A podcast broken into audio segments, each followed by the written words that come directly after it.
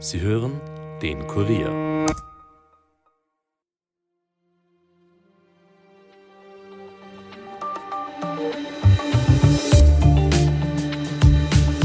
Am Samstag startet mit dem Riesenslalom der Damen in Sölden der diesjährige Skiweltcup. Das Rennen bildet seit dem Jahr 2000 Ende Oktober den Auftakt zur Weltcup-Saison. An diesem Termin hält man bis heute fest, trotz Klimawandel und steigender Temperaturen. Kritik kommt nicht nur von Umweltschutzorganisationen.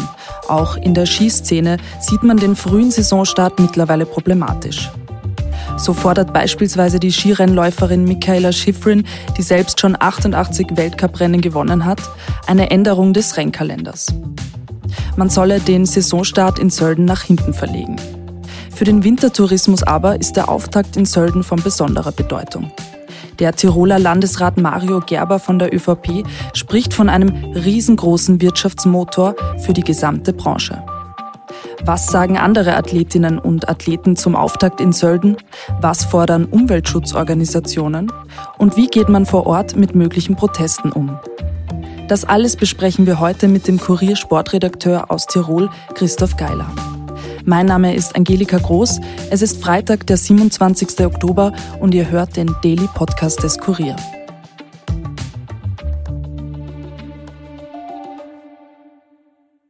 Wir haben im Oktober die heißesten Oktobertage gehabt, die bisher gemessen wurden. Da ist es für mich, das muss ich schon so deutlich formulieren, unverständlich, warum man auf Biegen und Brechen an einem Skistart im Oktober festhalten muss, weil das versteht wirklich keiner, warum jetzt in diesem Umfeld auf den letzten Gletscherresten schon Ski gefahren werden muss. Da hat die FIS wirklich einen Auftrag, die Zeitpläne zu überdenken.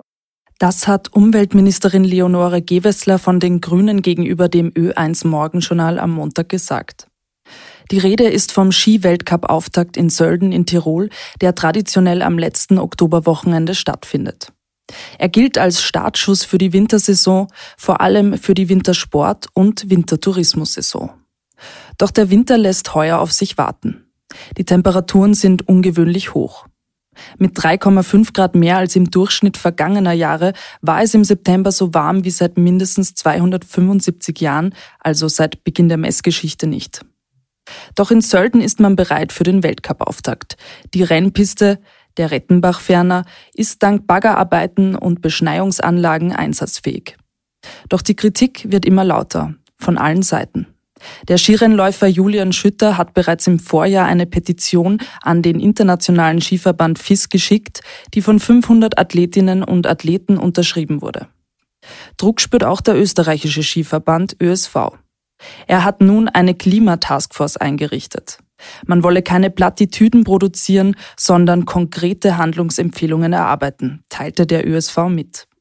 Der ÖSV bereitet sich jedenfalls auf einen möglichen Klimaprotest von Aktivistinnen und Aktivisten am Samstag in Sölden vor. Wie die Stimmung vor Ort wirklich ist, was andere Skirennläuferinnen und Skirennläufer zum Auftakt sagen und wieso man in Sölden so hartnäckig am letzten Oktoberwochenende festhält. Das alles besprechen wir jetzt mit unserem Kurier-Sportredakteur Christoph Geiler. Er ist uns am Telefon direkt aus Tirol zugeschaltet. Hallo Christoph, danke, dass du mit mir plauderst heute. Und zwar würde mich interessieren, du berichtest jetzt ausführlich über den Skiweltcup-Auftakt in Sölden. Bist ja auch vor Ort am Samstag. Jetzt gab es im Vorfeld viel Kritik, sowohl aus der eigenen Skiblase als auch von Umweltschutzorganisationen. Kannst du die Stimmung für uns einmal kurz zusammenfassen? Ich würde lieber sogar einen Status Quo-Bericht geben, weil das, das ist, glaube ich, das Wichtigste. Heute in der Nacht hat es in Tal in Sölden heftige Regenfälle gegeben. Mhm. Äh, oben am Gletscher hat es geschneit. Das heißt, diese ganzen Unkenrufe, dass man am Samstag nur ein weißes Schneeband inmitten einer Geröllhalde sehen wird, äh, die waren verfrüht. Äh, präsentiert sich der Gletscher in einer nicht tiefwinterlichen Landschaft, aber es ist, sind die Berge angezuckert. Das heißt, dieses Problem, dass keine schönen äh, winterlichen Bilder in die Welt hinausgehen, äh, das ist einmal schon vom Tisch. Das andere Thema, dass mhm. der Weltcup so früh anfängt, da bin ich ehrlicherweise, äh, kann ich die Kritik auch nicht ganz nachvollziehen, denn der, der Weltcup fängt seit 30 Jahren immer in der letzten oder vorletzten Oktoberwoche an. Und in der langen Zeit dieser Rennen in Sölden sind die Rennen nur einmal abgesagt worden. Das ist also für mich schon ein Zeichen, dass es möglich ist, äh, Rennen um diese Jahreszeit durchzuführen, wiewohl es natürlich in Zukunft mit Klimawandel etc. sicher schwieriger wird. Mhm.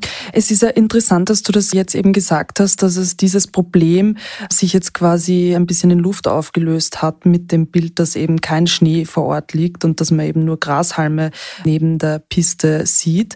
Jetzt ist es aber trotzdem so, dass die Gesellschaft mittlerweile sehr kritisch darauf reagiert, dass man eben quasi Skifahren um jeden Preis möglich machen muss. Es gibt sogar eine Organisation, Protect Our Winters, die hat jetzt eine Petition gestartet, in der der internationale Skiverband und FIS aufgefordert wird, sich endlich zu Klimaschutzmaßnahmen zu bekennen. Und ich habe heute nachgeschaut, mehr als 30.000 Menschen haben diese Petition unterschrieben. Das zeigt ja schon, dass da ein gewisser Druck irgendwie da ist, oder?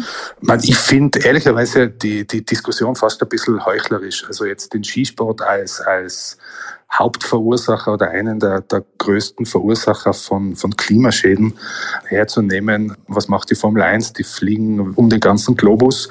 Da sind die Ausstöße, glaube ich, auch nicht viel besser. Was machen die Fußballstars, die teilweise für 300 Kilometer mit dem Flieger fliegen? Interessanterweise mhm. wird auf mhm. die nicht so kritisch betrachtet.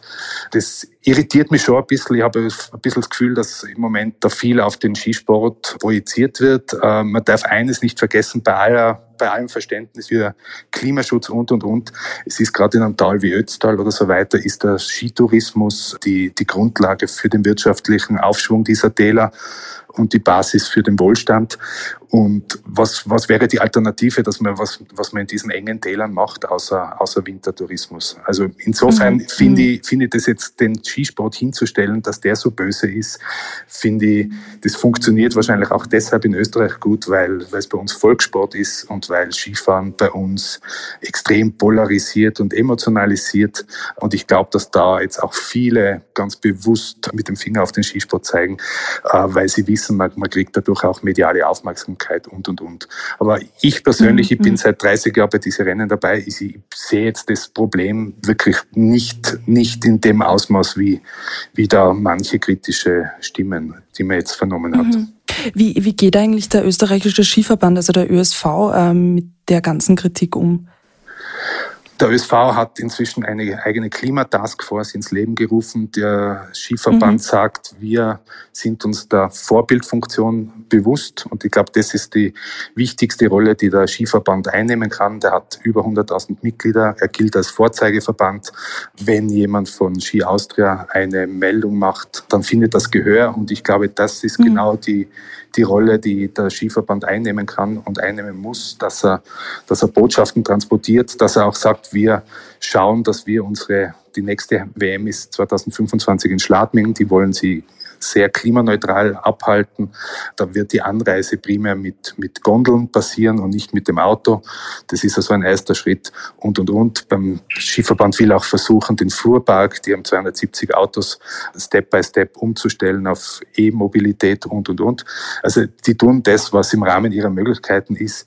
Aber natürlich kann so ein, ein großes Problem nur gemeinsam gestemmt werden. Und da wird es nach diesen Rennen in Sölden, äh, setzen sich FIS, äh, ÖSV, die Veranstalter in Sölden, aber auch die Skiindustrie zusammen und überlegen, wie sie vielleicht in Zukunft äh, äh, Maßnahmen setzen können, äh, dass die Kritik verstummt und dass die Rennen vielleicht auch sicherer durchgeführt werden können. Das wäre theoretisch, dass man den Weltcup-Auftakt mhm. um zwei Wochen nach hinten verlegt. ist durchaus eine Option. Mhm. Das ist spannend, dass du das sagst, weil ähm, zum Beispiel die Skirennläuferin Michaela Schifrin, die bereits 88 Weltcuprennen gewonnen hat, fordert genau das. Äh, sie fordert eine Änderung des Rennkalenders. Man solle den Saisonstart in Sölden nach hinten verlegen. Ist das etwas, das andere Skirennläuferinnen und Skirennläufer auch fordern? Es gibt ein paar Skifahrer natürlich, die, denen es lieber wäre, wenn sie später in die Saison starten. Und das hat rein pragmatische Gründe. Der ganze Weltcup-Tross übersiedelt alle Jahre wieder im August, September nach Südamerika, nach Chile, auf die Gletscher, nach nach Argentinien beziehungsweise nach Neuseeland, damit sie sich, damit sie ihre Rennkilometer sammeln, damit sie Schneetrainings in den Beinen haben, um dann beim Weltcupauftakt Ende Oktober in Sölden rennfit zu sein. Wenn man jetzt den Weltcupauftakt mhm. nach hinten verlegt, dann wäre vielleicht die ein oder andere durchaus klimaunfreundliche weite Reise nach Südamerika obsolet, weil man dann einfach zwei Wochen, drei Wochen später auch mit dem Schneetraining beginnen könnte. Und dann wäre es wahrscheinlich Ende September in, in den europäischen Gletschern schon möglich zu trainieren. Also das hätte durchaus Sinn, ist durchaus überlegenswert, wobei ich immer sicher bin, dass diese Südamerika-Reisen äh, nicht abreisen werden, weil da geht es um Wettbewerbsvorteil und wer sich es leisten kann, so wie der österreichische Skiverband, der da 60, 70 Athleten Jahr für Jahr äh, auf die südliche Hemisphäre schickt, der wird das weiter in Anspruch nehmen, weil man dann einfach konkurrenzfähiger ist und äh, den Gegnern einen Schritt voraus. Also das wird nie ganz aufhören, aber es mhm. wird angedacht, mhm. dass man in zwei Wochen Mitte November erst anfängt in Zukunft. Mhm. Das, das ist auch aus Tourismussicht spannend, weil ähm, aus Tourismussicht ist ja die Grundidee dahinter, dass man eben schon Ende Oktober diesen Auftakt in Sölden hat, dass die Touristen den Urlaub oder ein Wochenende zum Saisonstart buchen und vielleicht sich auch eine neue Ausrüstung kaufen und ja, das ist äh, grundsätzlich eben die Idee dahinter. Ist das auch tatsächlich so? Also kannst du das beobachten vor Ort? Sind viele Touristen hier? Also es kommen zum Weltcup-Auftakt traditionell wird, wird Sölden überrannt. Also das ist einfach ein Klassiker.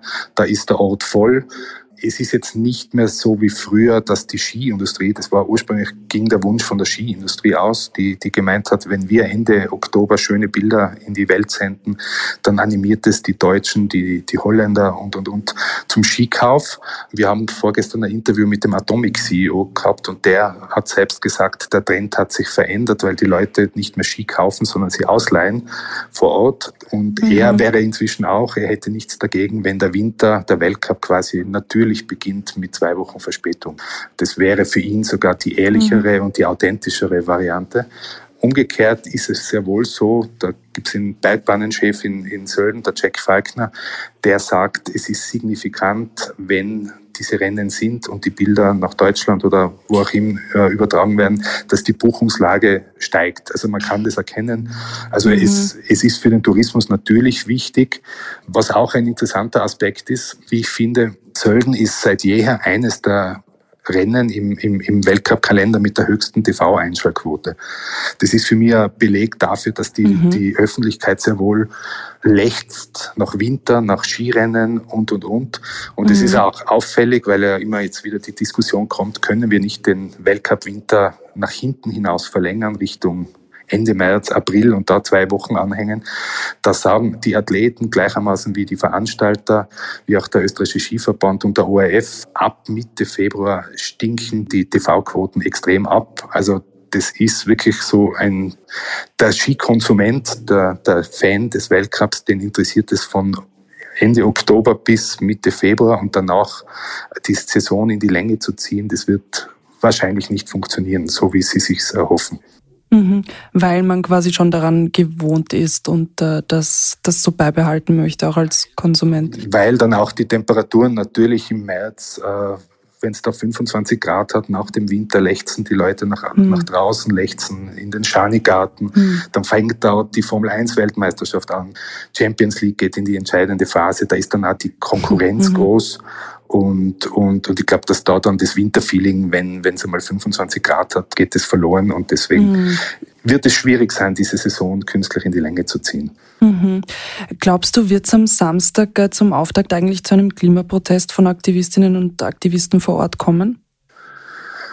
Äh, ich gehe eigentlich fast davon aus und es ist natürlich auch aufgelegt oder es ist ein Kriterium dieser Rennen ist, dass nur eine einzige Straße auf den Gletscher führt. Das heißt, man kann da mit einer Blockade kann man quasi alles zum Stillstand bringen. Äh, das ist den Veranstaltern hier auch bewusst. Ich weiß, dass es in den letzten Wochen intensiven Austausch mit Innenministerium gegeben hat, dass die Behörden alarmiert sind. Äh, aber, aber weil man wird es nicht verhindern können, glaube ich, wenn da jemand äh, eine Protestaktion machen will, nachher wird sie wahrscheinlich funktionieren.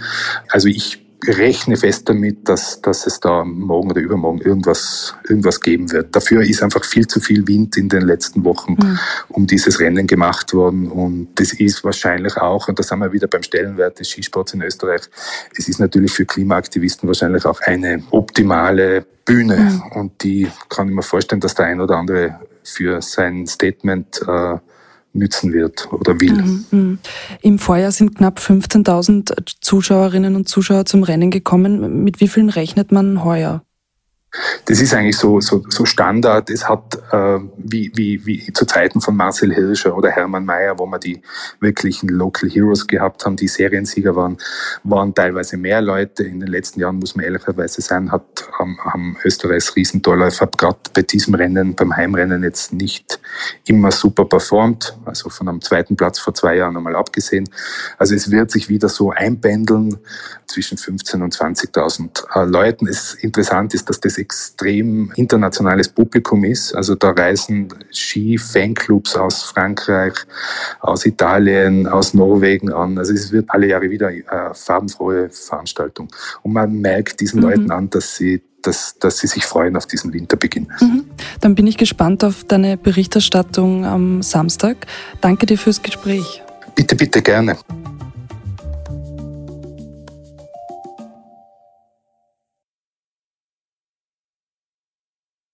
Zum Schluss noch einige wichtige Nachrichten des Tages. Grüne kritisieren Oberösterreich und Gemeindebund wegen Bodenverbrauchs. Grünen-Chef und Vizekanzler Werner Kogler schießt sich beim Bodenverbrauch auf das Land Oberösterreich und den Gemeindebund ein. Diese würden konkrete Zielvereinbarungen für mehr Bodenschutz weiterhin vehement torpedieren, kritisieren die Grünen. Neuer Beton und altes Denken. Das scheint bei jenen, die sich mit aller Kraft gegen ein ehrliches und verbindliches Ziel wehren, das Motto zu sein, ärgerte sich Kogler gegenüber der APA. Der Immobilienkonzern Signa des Tiroler Investors René Benko hat nach den Turbulenzen rund um die Kaufhauskette Galeria Kaufhof im wahrsten Sinne des Wortes eine weitere Baustelle. Der Hochbau des Hamburger Prestigeobjekts Elbtower stockt. Die Baufirma Lupp habe die Arbeiten eingestellt, berichteten das Hamburger Abendblatt und Bild am Freitag. Der Bauherr Signa Prime Selection habe nicht rechtzeitig gezahlt, so die Tageszeitungen. Und israelische Bodentruppen haben einen gezielten Vorstoß im Zentrum des Gazastreifens ausgeführt. Auch Kampfjets und Drohnen seien im Einsatz gewesen, erklärte die israelische Armee am Freitag. Angegriffen wurden demnach Terrorziele der radikal-islamischen Hamas. Dazu gehörten unter anderem Abschussrampen für Panzerabwehrraketen und Kommandozentralen der Hamas. Anschließend hätten die Soldaten das Kampfgebiet unversehrt wieder verlassen. Das war's für heute von uns. Alle wichtigen Infos aus Österreich und aller Welt findet ihr wie immer auf kurier.at. Dort halten wir euch täglich auf dem Laufenden. Wenn euch dieser Podcast gefällt, dann abonniert ihn doch auf Apple Podcasts oder Spotify und hinterlasst uns gerne eine Bewertung. Ton und Schnitt von Dominik Kanzian, produziert von Elias Nadmesnik. Mein Name ist Angelika Groß. Ich wünsche euch einen angenehmen Start ins Wochenende. Bis bald.